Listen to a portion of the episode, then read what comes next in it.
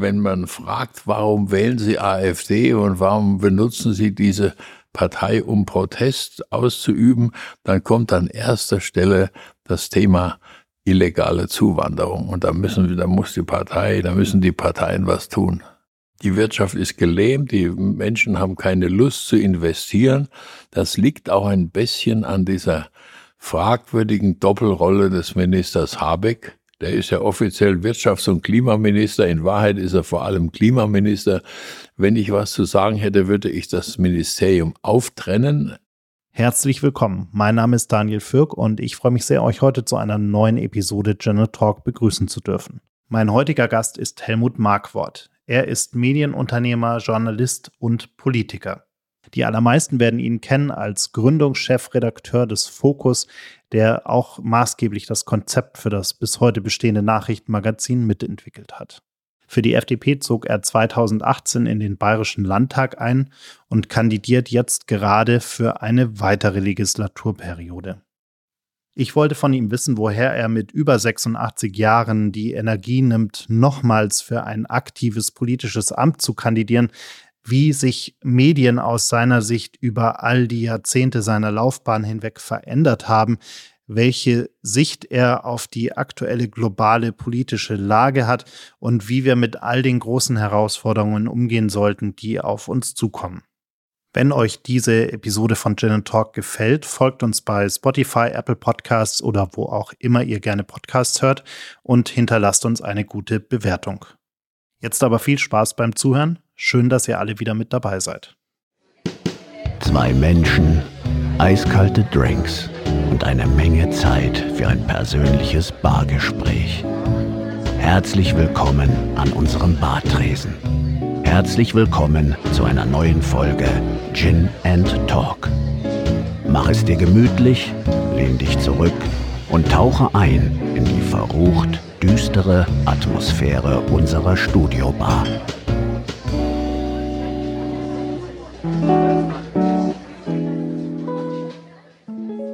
Lieber Herr Markwort, ich freue mich sehr, dass wir uns heute hier äh, treffen können. Ja, gern gekommen. wir sind ja so langsam in der heißen Phase des äh, Wahlkampfs, kann man ja sagen. Im Oktober ist es soweit. Äh, sind Sie eigentlich noch aufgeregt? Na, ich bin habe gar keine Zeit, aufgeregt zu sein. Ich bin angespannt. Ich habe jeden Tag ein, zwei Termine. Ich kämpfe schon seit Wochen. Und ich denke, dass wir mit unserem Frühstart ein paar Pluspunkte gesammelt haben. Jetzt könnte man ja sagen, Sie haben in Ihrem Leben unfassbar viel erreicht, gemacht, getan. Ähm, woher kommt diese Energie, dass Sie sagen, nee, äh, es geht noch weiter, ich mache noch mal was, ich gehe noch mal in eine Legislaturperiode rein, beziehungsweise bewerbe mich quasi um eine weitere Legislaturperiode? Ja, ich hätte mir auch vorstellen können, nur noch Schach zu spielen. Aber meine Parteifreunde haben mich gebeten, nochmal zu kandidieren, weil ich ja beim letzten Mal sehr viele Stimmen gezogen habe. Da bin ich von Platz 16 auf Platz 2 vorgewählt worden, gehäufelt worden. Und das, bei uns ist es ja immer knapp. Bin optimistisch, aber ich hoffe, dass ich wieder viele Stimmen ziehen kann, wobei das nicht so sehr meiner politischen Tätigkeit in der FDP zu verdanken ist, sondern vor allem der Fokusgründung der Sonntagsstammtisch. Also meine Bekanntheit als Journalist und Gründer von etlichen Medien führt der Partei Stimmen zu und das tue ich nochmal. Wie geht es Ihnen denn eigentlich, wenn Sie heute auf die Medienlandschaft schauen? Wir leben ja in einer Zeit, äh, da werden Journalisten beschimpft. Es geht um Fake News. Es geht darum, ob äh, überhaupt die Wahrheit erzählt wird in den Medien. Wir haben ganz viele äh, Leute, die heute nicht mehr so an Journalisten glauben oder Journalisten nicht mehr so glauben, wie es früher mal war.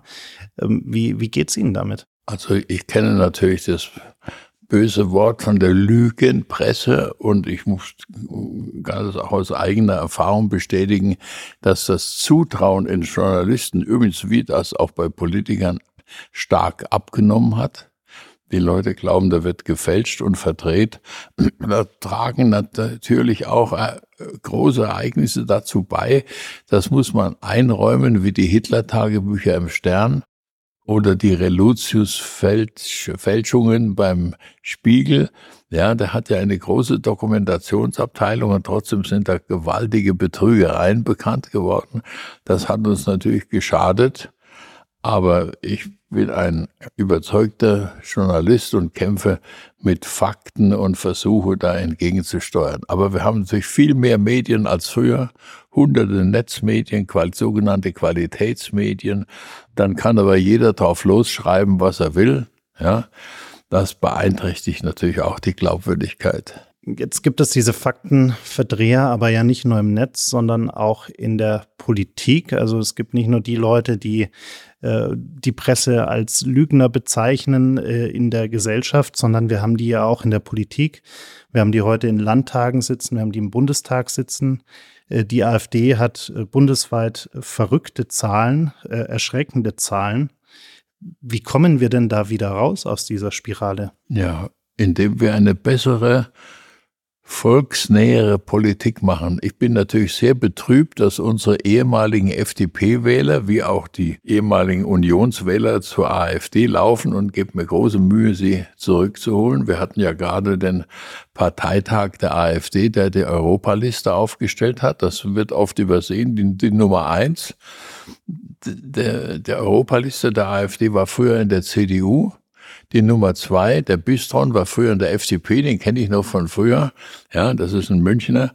Also das ist, die ziehen natürlich Wähler mit und insbesondere das Thema Migration beschäftigt die Bürger sehr. Das kann man nicht wegdrücken. Äh, äh, wenn man fragt, warum wählen Sie AfD und warum benutzen Sie diese Partei, um Protest auszuüben, dann kommt an erster Stelle das Thema illegale Zuwanderung. Und da müssen wir, da muss die Partei, da müssen die Parteien was tun. Haben wir eigentlich ein Migration oder ein Integrationsproblem? Ja, auch gut. Das, wir haben beides, ja. Diejenigen, die hier legal sind, die politisch verfolgt sind und denen wir Schutz gewähren aufgrund unserer Verfassung, die müssen wir natürlich gut integrieren. Das große Problem sind ja aber die vielen, die ohne ohne berechtigten Grund hier sind und die man nicht wieder los wird. Das ist ein Riesenproblem. Einerseits brauchen wir Fachkräfte, Zuwanderung in den Arbeitsmarkt, Köche und Pfleger und äh, Zahnarzthelferinnen und was nicht alles. Das wird dringend gebraucht. Andererseits gibt es sehr viele Leute, die illegal hereingekommen sind. Die, die dem Sozialsystem zur Last fallen. Das muss man trennen. Das sind zwei verschiedene Punkte. Und das wird leider, das wird leider äh, vermengt. Der Boris Palmer, der äh, Oberbürgermeister von Thüringen, der ist ja ein origineller Grüner, der hat gesagt, alle Sozialwohnungen, die er in Tübingen gebaut hat, sind jetzt von Flüchtlingen besetzt. Das ist natürlich keine Lösung. Jetzt könnte man ja sagen, wir haben ja, wir machen das ja nicht zum ersten Mal. Wir haben das Wirtschaftswunder so ein Stück weit in diesem Land auf Migration aufgebaut. Es wäre wahrscheinlich gar nicht möglich gewesen, wenn wir nicht äh, Hilfsarbeiter damals ins Land geholt hätten. Warum fällt uns das heute so schwer? Also dieses Thema äh, hängt ja wie so ein Damoklesschwert über der Politik und Gesellschaft äh, spätestens seit äh, 2015 und wir, wir scheinen, dass äh, diese Angst, diese, diese Wut aus der Gesellschaft da irgendwie nicht mehr rauszukriegen. Naja, das waren unterschiedliche Situationen. Erstmal die vielen polnischen Kohlearbeiter, die ins Ruhrgebiet eingewandert sind, die haben wir geholt. Auch die Italiener haben wir geholt. Das war ja eine gewollte Zuwanderung, eine Verstärkung des deutschen Arbeitsmarktes. Das vermenge ich nicht mit den Leuten, die hierher kommen, ja, Geld kassieren und nichts arbeiten und nicht und keine Berechtigung haben, in Deutschland zu leben. Das ist eine Vermengung und das ist ja, die Zahlen sind ja noch höher als 2015 das berühmte Merkel, wir schaffen das, das sagt ja heute keiner mehr. Aber die Bürgermeister und die Landräte, die Leute am Ende der politischen Kette, die leiden darunter. Und da habe ich halt Sorge, dass die, dass viele Spitzenpolitiker in der Berliner Blase keine Ahnung haben, wie es in den Gemeinden zugeht. Also die Turnhallen sind besetzt. da sitzen Flüchtlinge drin. Das hat erstens mal den, die üble Folge, dass die Turnvereine dann nicht mehr turnen und Sport üben können. Und auch die Schulen, die in die Turnhallen gehen, um Sportunterricht zu betreiben, die können ihre, ihre, keinen Sport betreiben mit den Schülern. Also das sind direkte soziale Auswirkungen. Und das, das muss offen angesprochen werden. Das Verdrängen hat überhaupt keinen Sinn. Was würden Sie denn sagen? Was würde denn helfen in der Situation an konkreten auch politischen Maßnahmen? Dass man das auseinanderhält, dass man sortiert, ja, dass, die, dass die Landräte das Recht haben, diese Leute abzulehnen und, und die Kontrollen an den Grenzen. Verblüffenderweise haben wir ja in Dänemark eine sozialdemokratische Partei, die das großartig gelöst hat. Und da müssen unsere Politiker in Bonn, die Frau Faeser, die da sehr weich und nachgiebig agiert, müssen sich daran ein Beispiel nehmen. Das sind ja Parteigenosse von ihr, die haben das besser gelöst ist ja so ein bisschen die Testphase fast schon von dem, was auf uns zukommt in den nächsten Jahrzehnten. Äh, wenn wir uns heute anschauen, warum Menschen in, ins Land kommen, dann sind es ja oft politische, wirtschaftliche Gründe und so weiter. Aber wenn wir mal die Uhr in die Zukunft stellen, werden wir ganz viele Leute haben, die aus äh, dem, ja, dieses böse Wort, aber ich benutze es einmal, aus dem globalen Süden kommen, wo wir durch den Klimawandel Landstriche sehen werden, die heute noch bewohnt sind, die dann einfach nicht mehr bewohnbar sind. Das heißt, die Zahlen an, an Flüchtlingen werden exorbitant ja, steigen. Aber aber kein Land der Welt kann alle Leute aufnehmen, die da rein wollen. Das ist unmöglich. Und bei den vielen Ukrainern, die wir hier haben und die wir gut behandeln, hoffe ich doch sehr, dass die Lage sich in der Ukraine gegen Putin so wandelt, dass diese Leute wieder zurückkommen. Die wollen ja nicht, die sind ja keine Deutschlandliebhaber, das sind Ukraine -Flücht Kriegsflüchtlinge und die wollen wieder zurück in die Heimat, sind paar Millionen und das wäre sicher eine Entlastung. Aber Deutschland kann nicht die ganze Welt hier aufsammeln. Das, das geht nicht. Also brauchen wir eigentlich eine vernünftige, auch europäische Natürlich, ja, da gibt's ja, wird ja an Lösungen gearbeitet. Die Grünen sind da noch ein bisschen störrisch und sind dagegen. Aber das muss europäisch gelöst werden. Es gibt ja einige Länder in Europa, die nehmen überhaupt keine Flüchtlinge auf. Und es gibt auch Länder, da will gar keiner hin. Ja, die fühlen sich da schlecht behandelt, die kriegen kein, äh, kein Geld wie bei uns, ein bisschen Sachleistung und so. Das muss angeglichen werden. Deutschland kann nicht die Last der Welt tragen. Die deutsche Wirtschaft schrumpft zum ersten Mal seit Ewigkeiten, auch im Vergleich als, als einziges Land in, in Europa. Ähm, wie viel Sorge macht Ihnen das eigentlich? Das macht mir große Sorgen. Die Wirtschaft ist gelähmt, die Menschen haben keine Lust zu investieren. Das liegt auch ein bisschen an dieser fragwürdigen Doppelrolle des Ministers Habeck. Der ist ja offiziell Wirtschafts- und Klimaminister. In Wahrheit ist er vor allem Klimaminister. Wenn ich was zu sagen hätte, würde ich das Ministerium auftrennen. Er kann Klimaminister bleiben und würde einen eigenen Wirtschaftsminister installieren, der Optimismus und positive Grundhaltung verbreitet, wie das er hat und seine Nachfolger getan haben, die die Wirtschaft ermuntern. Diese lähmende Stimmung, die von Habeck ausgeht, ist ganz schrecklich für die Firmen und dann in der Logik auch für die Leute, die für diese Firmen arbeiten. Das ist eine triste Sache, das muss geändert werden. Er muss mehr Wirtschaftsminister sein oder einen Wirtschaftsminister etablieren. Haben wir uns denn zu lange ausgeruht auf diesem, äh, ja, seit dem Wirtschaftswunder fast andauernden, es geht ewig immer bergauf mit kleinen Ausreißern nach unten, aber es gab ja eigentlich keine echten, anhaltenden, signifikanten Krisen seitdem. Und wir haben aber jetzt auch nicht wirklich uns angestrengt, neue Wirtschaftszweige äh, zu entwickeln, in neue, äh, völlig disruptiven Technologien zu investieren und ähnliches, sondern wir haben uns irgendwie so ein bisschen aus dem aus der Wirtschaft ernährt, die wir damals irgendwie geschaffen haben und dann iterativ weiterentwickelt haben.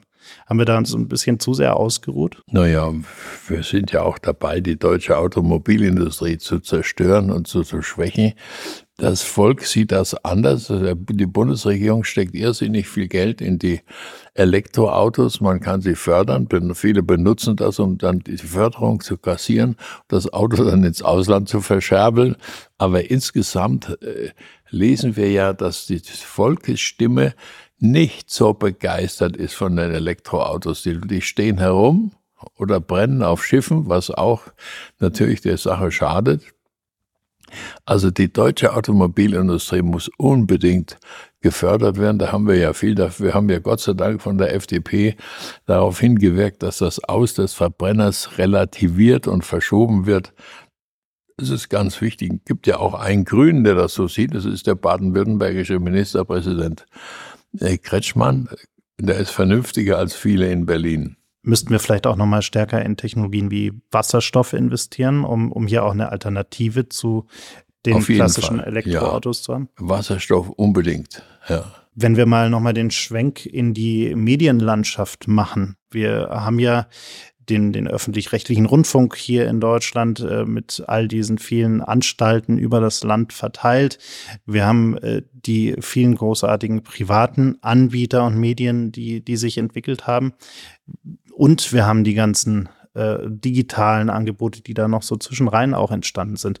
Ähm, wie gut finden Sie denn die Medienlandschaft, die wir momentan in diesem Land haben? Also sind Sie zufrieden mit dem, was da passiert, auch diese ein Stück weit Demokratisierung der Medien, weil wir haben ja diese, diese alten Filtermechanismen sozusagen, die es gab, dass wir wenige Redaktionen haben, in denen äh, entsprechend äh, Redakteure entschieden haben, was denn überhaupt Aufmerksamkeit bekommt und was nicht. Die Zeiten haben sich ein bisschen gedreht. Also heute können ja also. Wir haben sehr viele Medien, aber mir sind sie alle recht, solange sie ihr Publikum haben ich bin dafür, dass wir möglichst viele verschiedenartige Medien nutzen können und der Nutzer entscheidet, ob ein Medium überflüssig ist oder nicht. Ich beklage natürlich sehr den Rückgang der Tageszeitung. Die verlieren ja leider alle an Auflage und die Verleger ziehen daraus die furchtbare Konsequenz, dass sie Inhalte konzentrieren. Also wir hören ja oft von einem Interview, heißt es im Radio, in der Funke-Gruppe erklärte der Dingsbums-Politiker so und so. Die Funke-Gruppe ist ein Symbol für die Konzentration der deutschen Medien. In dieser Funke-Gruppe, die äh, den Watz-Leuten in Essen gehört, sind vereinigt das Hamburger Abendblatt, die Berliner Morgenpost, die Westdeutsche Allgemeine Zeitung, die äh, Thüringer Allgemeine, also zwölf Tageszeitungen, die früher eigene Parlamentsredaktionen hatten. In Bonn und in Berlin und dadurch eine Vielfalt an Interviews und Meinungen verbreitet haben, haben jetzt nur noch eine Parlamentsredaktion, ein Nadelöhr und ein Politiker, der früher versucht hat, seine Meinung in, äh, in, in, über Interviews in verschiedenen dieser Zeitungen zu verbreiten, der hat jetzt nur noch eine Quelle. Das ist ein Beispiel dafür. Der öffentlich-rechtliche Rundfunk hat ein anderes Problem. Der ist zu teuer und zu einseitig. Ja, 10 Milliarden Euro haben die zur Verfügung, ARD und ZDF und Deutschlandradio. Das gibt's in der Welt nicht nochmal. Das ist der teuerste Rundfunk. Aber das Schlimme ist, nicht die Hälfte dieser Summe wird fürs Programm verwendet. Und jetzt, wo der öffentliche Spardruck entstanden ist durch die Skandale beim RBB und durch die Debatten über die Gehälter der Ministerpräsidenten, der, Intendanten, die alle mehr verdienen als die Ministerpräsidenten ihres Landes, ist ja ein Spardruck entstanden. Das ist ja im Prinzip richtig nach den Prinzipien von Wirtschaftlichkeit und Sparsamkeit. Aber was machen sie? Sie bestrafen die Beitragszahler. Sie legen Kultursendungen zusammen. Sie sparen am Programm anstatt dass sie an der Technik, an der Produktion und an der Verwaltung sparen. Da trauen sie sich nicht dran. Ja, wir haben riesige Technikabteilungen. Ich nehme das ZDF noch mit dazu, mit Hunderten von Übertragungswagen überall. Da wird nicht gespart. Das sind die, da stecken die mächtigen Technikdirektoren dahinter. Den kann man nichts wegnehmen. Also gehen Sie auf die Armen für einen Mitarbeiter los, auf die Kreativen und legen Programme zusammen. Also der Beitragszahler wird bestraft ja, und, und die Verwaltung bleibt bestehen. Eines Tages werden wir die Verwaltung live übertragen.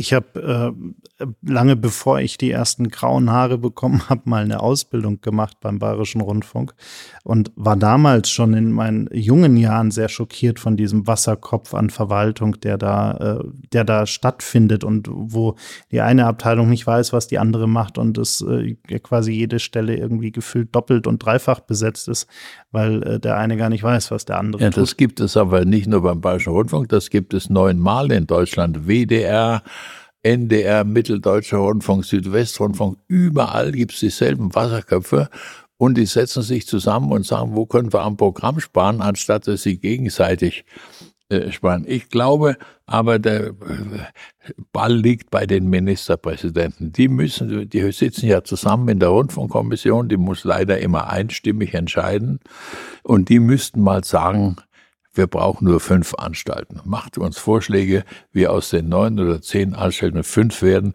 und das wäre dann ein Auftrag. Ich glaube nicht, dass die Sender von sich aus an ihre Vielfachstrukturen rangehen. Lieber schmeißen sie noch Programme raus oder verstärken die Zahl der Wiederholungen, worunter wir dann als Zuschauer zu leiden haben. Jetzt haben sie ja aber auch die Privaten oftmals den öffentlich-rechtlichen nicht ganz so einfach gemacht im Leben. Äh, also es gab ja viele Diskussionen darüber, dürfen die öffentlich-rechtlichen überhaupt ins Netz, sollen die überhaupt ihre Inhalte dort veröffentlichen und so weiter und so fort. Ist das vielleicht auch eine gewisse Diskussion, die da über viele Jahre äh, einfach über die Lebensrealität oder die digitale Lebensrealität ja. hinweg geführt wurde? Die öffentlich-rechtlichen sind sehr expansiv in zweierlei Hinsicht. Einerseits verbreiten sie Programme, die mit unseren Beiträgen finanziert worden sind über Netflix oder Spotify und geben das dann weiter, finde ich nie in Ordnung. Und dann äh, greifen sie auch die Tageszeitungen in ihrer Substanz an.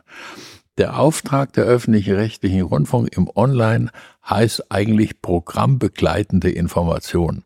Aber wenn Sie sich angucken, wie viel, wie viel Texte zur Tagesschau oder zu den Tagesthemen veröffentlicht werden, das sind, das sind ganze Zeitungsseiten voll. Also da kann es sein, da in Bremen, da ist das vorgerechnet worden, da gibt es zum Glück auch Rechtsstreitigkeiten, dass die Zeitungen von dem öffentlich-rechtlichen Rundfunk mit den Beitragsgeldern beeinträchtigt werden. Das ist, das ist natürlich ein Angriff auf die Informationsvielfalt. Die Zeitungen haben es eh schwer genug einer ihrer zentralen Punkte, die sie auch äh, ja in ihrem Wahlprogramm sozusagen oder in ihrem äh, in ihrer äh, in ihrem Wahlkampf äh, vor sich hertragen, ist Freiheit.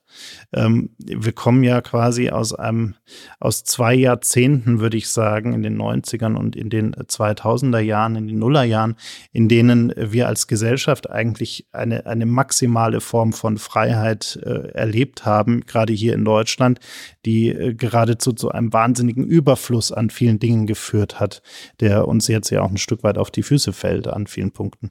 Ähm, wie viel Freiheit können wir denn uns als Gesellschaft leisten? Also die Freiheit Freiheit ist ja das zentrale Thema der, äh, der Liberalen, auch mein persönliches. Und ich beobachte im Gegenteil, wie ständig irgendwelche Leute versuchen, durch Bürokratie oder Verordnungen oder Richtlinien die Freiheit zu beeinträchtigen, auch die Freiheit der Unternehmer. Übrigens, wenn Sie zurückblicken, 90er, 80er Jahre, unsere Mitbürger in der ehemaligen DDR haben natürlich diese Freiheit nicht erlebt. Wir erleben sie jetzt auf ganz andere Art. Diese armen Menschen sind ja von einer Diktatur in die andere gefallen. Die hatten die Nazis und im Anschluss, Anschluss gleich nochmal 40 Jahre die Kommunisten. Das prägt natürlich auch die Menschheit. Viele sind geflohen und die, die übrig geblieben sind, haben Ressentiments mit der Demokratie. Das ist ein großes deutsches Problem, aber es kann nie genug Freiheit geben. Es gibt ja genügend Regulierungen und Paragraphen, die die Freiheit einschränken. Es ist ja kein Zufall, dass laut einer Allensbacher Umfrage die Hälfte der Menschen sagt, ich kann mir meine, meine Meinung nicht mehr äußern. Die fühlen sich in ihrer Meinungsfreiheit beeinträchtigt. Natürlich kann jeder seine Meinung sagen. Niemand verbietet ihm das, aber dann besteht ja die Gefahr, dass er in irgendeine Ecke gedrängt wird und wird diffamiert und sind, äh, Nazis oder Rechtsradikale und so, da ist ja die, der Hass in den Medien, die negativen Reaktionen auf andere Meinungen halte ich für ein großes gesellschaftliches Problem. Freiheit kommt aber ja auch mit Verantwortung. Wie, wie bekommen Natürlich, wir es denn Freiheit hin? geht nicht ohne Verantwortung. Wie bekommen wir es denn hin, dass die Bürger wieder mehr Verantwortung auch für ihr eigenes Handeln übernehmen und die Konsequenzen, die daraus resultieren? Die Sehnsucht nach Freiheit ist nicht sehr weit verbreitet. Ich beobachte unter jungen Leuten, die studieren oder sonst eine Ausbildung haben, dass sie davon träumen, einen Job beim Staat zu haben. Die wollen alle zum Staat, die sagen nicht, ich mache ein Dachdeckerunternehmen auf, ja, oder, oder ein Architekturbüro oder was. Der Drang, frei zu sein, unabhängig, selbstständig ist gering. Sicherheit ist das oberste, oberste Gebot. Das liegt auch daran, dass natürlich, wenn Sie heute eine kleine Firma aufmachen, haben Sie erstmal die Industrie- und Handelskammer, die schickt Ihnen sofort eine Rechnung, ja, können Sie gar, und dann gibt's tausend Auflagen, ja, und die Gerichte warnen auch sofort vor Betrügern. Ich habe in meinem Leben ja etliche GmbHs gegründet, private Radios, da kommen sofort Betrügereien aller Art und Auflagen für kleine Handwerker, die ersticken. Also eine groß, die großen deutschen Firmen, BMW und Siemens und Burda und Allianz und so, die haben groß, die können sich große Abteilungen leisten, wo die Bürokratie bewältigt wird. Das sind Bürokratie-Bewältigungsabteilungen. Aber ein, aber ein Schreinermeister, der jeden Tag rausgeht und irgendwas repariert, der muss das selber machen oder seine Frau sitzt am Wochenende da. Also da, ich äh, habe mir vorgenommen, wenn wir wieder in den Landtag einziehen, dass ich mich mal systematisch mit diesen Schwellen beschäftige, dass wenigstens die Schwellen angehoben werden. Sie können nicht Gesetze in äh, Europa abschaffen, aber die, mit der Schwelle meine ich, eine Firma mit zehn Mitarbeitern hat folgende Auflagen, mit 20 die nächste Schwelle. Also ich bin dafür, die Schwellen anzuheben, dass bei Ausschreibungen beispielsweise einer mit 20 Mitarbeitern nicht ausschreiben muss und so weiter. Die Schwellenanhebung würde viele kleine und mittlere Mitarbeiter entlasten. Aber das ist schwer, weil, weil die Bürokratie beruft sich immer auf Schutz. Auf Brandschutz, auf Lebensschutz, auf Gesundheitsschutz, auf, die wollen uns alle beschützen und engen uns dadurch ein. Das haben sie beispielsweise bei der Baugenehmigung. Wenn wir mal über die Grenzen Europas hinausschauen äh, auf die Welt, dann merken wir, dass sich dort die Machtverteilungen gerade äh, nochmal neu definieren, beziehungsweise äh, die Mächte dort versuchen, ihre Machtposition zu sichern, ob das jetzt die USA sind, Russland, äh, China. Und dazwischen haben wir Europa. Und während all die anderen relativ in sich geschlossen dastehen, haben wir in Europa diese vielen, vielen verschiedenen Staaten, die alle ihre eigenen Interessen vertreten. Steuern wir da so ein bisschen auf eine Identitätskrise Europas zu, wo wir vielleicht auch uns nochmal überlegen müssen, was soll Europa eigentlich sein? Also diese 27 EU-Staaten sind immer noch alle sehr egoistisch, was ich auch in Ordnung finde. Und es gilt noch der berühmte Spruch von Henry Kissinger, der jetzt großartigerweise 100 Jahre alt geworden ist. Der hat gesagt, was ist denn die Telefonnummer von Europa? Mit wem will er sich bereden? Mit wem will er sich absprechen? Und das Europäische Parlament ist ja auch schräg zusammengesetzt. Also Deutschland ist da unterrepräsentiert, Frankreich, Spanien. Die großen Länder haben im Vergleich zu ihrer Bevölkerung zu wenig Sitze. Warum? Weil man Malta und Zypern und viele kleine Länder da mit vier, fünf Abgeordneten reingesetzt hat. Und Deutschland hat nur 99 Abgeordnete im EU-Parlament. Das ist relativ wenig. Das ist also kein kein Parlament, was die Bevölkerungszahlen in Europa korrekt widerspiegelt. Das ist ein Thema. Und dann gibt es natürlich die EU-Kommission, mit der ich viel zu tun habe, weil ich im Europaausschuss des Bayerischen Landtags sitze. Es ist unglaublich, was die produzieren an Bürokratie. Das ist eine nicht gewählte, selbstständige Behörde, die, die, die ständig alle Menschen in allen Lebensbereichen mit Verordnungen überzieht. Wenn wir uns die Abhängigkeit äh, der deutschen Wirtschaft, vielleicht auch insbesondere der bayerischen Wirtschaft von China anschauen äh, und wir uns überlegen, dass China vielleicht in nicht allzu ferner Zeit in einen Krieg eintreten könnte, beziehungsweise ihre Interessen in Taiwan durchsetzen könnten äh, und wir uns dann vielleicht auch dort von dem Wirtschaftsstandort ein Stück weit zurückziehen müssen. Wie viel Sorge macht Ihnen diese Gemengelage, die da vielleicht in den nächsten Jahren auf uns zukommt? Ich habe großen Respekt vor Taiwan. Das ist eine große, selbstständige, demokratische Wirtschaftsmacht, die natürlich den Machthabern in Peking im Magen liegt. Aber es hat keinen Sinn, die Beziehungen zu China abzubrechen. Die ganze deutsche Wirtschaft ist da eng verzahnt. Da müssen wir, da müssen wir faire und korrekte Regeln finden. Und ich hoffe sehr, äh, dass die Chinesen so klug sind, nicht Taiwan anzugreifen. Das wäre ein Weltfeuer, was da anlodern würde. Die Amerikaner würden sofort Kriegsschiffe hinschicken. Also ja, die, die deutsche Bundesregierung ja die, vertritt ja die Ein-Staaten-Theorie ist ja gegen Taiwan.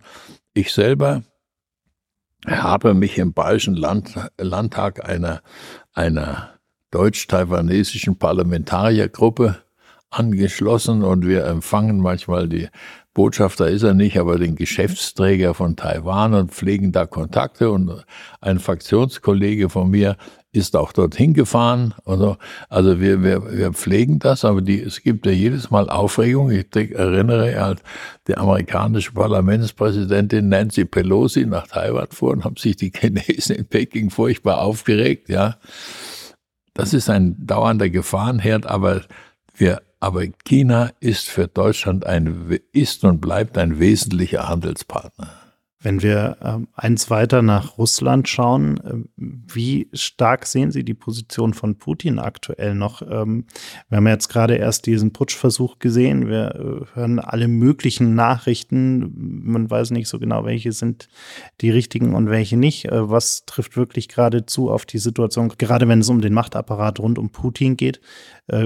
Glauben Sie, er kann das noch lange durchhalten? Also Russland Russland möchte gern so mächtig sein wie China, ist es aber überhaupt nicht. Ja. Es hat ja viel Ärger gegeben, als der damalige amerikanische Präsident Obama mal gesagt, dass er eine kleine Regionalmacht, das ist richtig, aber hat natürlich die Russen gekränkt und beleidigt. Man sieht ja an den Militärparaden zu Wasser und zu Lande, wie viel Geld die in Rüstung stecken, aber wirtschaftlich ist Russland ganz schwach. Und ich hoffe sehr, dass die Ukraine mit Hilfe der Unterstützung von Deutschland, vor allem von Amerika, auch Großbritannien und Polen, in die Lage versetzt wird, so viel Land zurückzuerobern, dass ein Friedensvertrag, ein Waffenstillstandsvertrag ausgehandelt werden kann mit gleichen Chancen. Wenn man das jetzt machen würde, dann wäre das die Aufgabe von der Ukraine. Aber ich hoffe, dass sie ihre militärische Basis noch erweitern können wo wir gerade bei Machtpositionen sind, äh, wenn wir in die USA schauen, äh, einen Tag bevor wir aufnehmen, wurde die Kreditwürdigkeit der USA äh, herabgestuft. Ja. Wir haben gleichzeitig. Die Company Fitch hat sie von 3A, A, A, A auf AA plus herabgestuft, was immer noch ein hervorragender Bonitätswert ist. Aber es ist natürlich ein großer symbolischer Akt, wenn man die wirtschaftliche Bonität der USA etwas herabstuft. Aber sie bieten ja auch immer wieder ein fürchterliches Beispiel im Kampf um den Haushalt. Da ist es, sind wir immer kurz davor, dass Amerika, dass die USA die Zahlungsfähigkeit verlieren, das muss sich mal auswirken. Trotzdem sind die USA so stark, dass es ihnen in der Substanz nicht schaden wird. Ich habe gerade vorhin eine schöne Headline gelesen in der New York Times äh, zum Thema Donald Trump. Äh, er kämpft quasi auf der einen Seite um die Präsidentschaft und auf der anderen gegen die äh, Gerichte in dem Land. Glauben Sie, er hat noch eine Chance? Also die, das ist natürlich die spannende Frage nach dem Verhalten der amerikanischen Wähler. Ja, wie finden die das? Wie viele kann er mit seinen teilweise Fake News mobilisieren? Oder gibt es nicht innerhalb seiner republikanischen Partei ein paar vernünftige Gegenkandidaten, die, äh, die ihm die Kandidatur streitig machen können? Aber die Demokraten haben auch das Problem. Ich bin der Meinung, dass Joe Biden, ich bin selber ein alter Mann und würde nicht als irgendwo ein höheres Amt nochmal kandidieren, aber dass Joe Biden zu gebrechlich ist. Er macht so viele Fehler und Patzer und hat Aussetzer. Das wird bei uns nicht so sehr gezeigt, aber der begrüßt die falschen Leute, der fällt auf der Treppe hin, der fällt vom Fahrrad, der weiß nicht manchmal, wer mit wem er spricht. Die Demokraten können doch diesen Mann nicht präsentieren. Die brauchen auch unbedingt, unbedingt einen besseren Kandidaten wenn wir von da die große, große Kurve zurück nach Bayern machen und um über den politischen Nachwuchs zu sprechen, haben gerade vorhin im Vorgespräch schon über eine, eine junge äh, Nachwuchskandidatin Ihrer Partei gesprochen. Äh, wie steht es denn um den politischen Nachwuchs in unserem Land? Äh, kommen da genug Leute nach, wo wir auch merken, das sind wirkliche politische Talente, die auch das Zeug haben, am Ende in, in höhere Ämter zu kommen und diese auch entsprechend ja, auszuführen? Als, als alter Mensch, der die Generation meiner älteren Wähler vertritt, beobachte ich mit großer Zuversicht die jungen Kollegen. In, in der zwölfköpfigen FDP-Landtagsfraktion, der ich mit Vergnügen angehöre, ist der Martin Hagen, halb, nicht mal halb so alt wie ich. Der Cotella wird, glaube ich, nächste Woche 38, der Fischbach ist unter 40. Also die sind schon im Landtag und in den Organisationen der Partei gibt es viele junge, aufstrebende Leute, da habe ich keine Sorge. Und dass die das ins Parlament geschafft haben, ist schon mal gut. Die Frage ist, wie die Wähler die jungen Leute oder auch die Frauen unterstützen. Das werden wir ja auf den Listen sehen. Wir haben bei, auf der FDP-Liste in Oberbayern jede Menge Frauen drauf, auf Platz zwei, drei, fünf. Aber Sie wissen, man kann im bayerischen Wahlrecht die Liste, die Reihenfolge verändern. Und wenn, wenn dann Wähler ältere Menschen wie mich oder den häufiger nach vorne wählen, dann können wir nicht steuern. Ja? Aber wir haben gute junge Leute. Die Susanne Seehofer zum Beispiel ist, die hat nicht nur einen tollen Namen, die ist auch ein politisches Talent, die kann gut auftreten, die vertritt ihre Sache, die ist auf Platz acht und ich könnte mir denken, dass sie vorgehäufelt wird. Wenn Sie einen Wunsch äußern könnten für die nächste Legislaturperiode, äh, der dann auch in Erfüllung gehen soll. Welcher wäre das denn? Also man geht ja in eine Partei, um was zu gestalten. Kein Mensch geht in der Partei, um Opposition zu machen. Der große Sozialdemokrat Müntefering hat gesagt, Opposition ist Mist. ich erlebe es ja vier Wochen. Wir können beantragen, was wir wollen. Die mehreren, die, die Koalitionsregierungsparteien stimmen alles nieder. Der Traum wäre natürlich, dass wir liberale Politik verwirklichen können, dass die Konstellation sich so entwickelt, dass die FDP in einer Regierung mitwirken kann und kann den Ministerpräsident Söder, der ist ja wirklich wieder etwas einbremsen und beflügeln in Richtung freiheitliche Marktwirtschaft. Also richtige Marktwirtschaftler sind die bei der CSU nicht. Wie steht es denn um Söder, wo wir ihn gerade schon haben? Äh, man hatte ja zuletzt so ein bisschen das Gefühl, äh, in all seiner äh, ja sehr vielfältigen Tätigkeit des Wahlkampfs verliert er sich vielleicht an der einen oder anderen Stelle auch ein bisschen. Zumindest hatte man ein Stück weit das Gefühl, dass er diese äh, ja diese Bissigkeit und diese, diese Schlagkraft äh, ein bisschen verloren hat. Wie geht's Ihnen damit? Also ich erlebe ihn relativ selten, weil er zu den Ministerpräsidenten gehört, die am wenigsten ins Parlament geht. Er ist ein Abgeordneter, wie ich auch, kommt aber nur ganz selten hin, weil er zu jeder Telefonzelleneinweihung hinläuft und Reden hält und so. Der ist ein guter Entertainer, ein geschickter Redner und Politiker, aber es kann sein, dass doch mehr Bürger das Gefühl haben, dass er sein Fähnchen in den Wind hängt, nach Demoskopie, nach Meinungsforschung handelt und so. Und natürlich hat er auch in seinem Stellvertreter Aiwanger einen Volkstribun an der Seite, der ihn an Populismus noch übertrifft. Dann dürfen wir gespannt sein, was im Oktober rauskommt, äh, wie das Ganze ausgehen wird. Ich wünsche Ihnen auf jeden Fall mal viel Erfolg und danke Ihnen, dass Sie bei uns waren. Gerne. Viel Erfolg für den Podcast. Danke. Das war's leider schon. Die letzte Runde ist ausgetrunken, das Gespräch zu Ende. Vielen Dank fürs Zuhören. Bitte nimm Rücksicht auf die Nachbarn und sei leise, wenn du die Bar verlässt. Aber vergiss auf keinen Fall, den Abonnieren-Button zu klicken.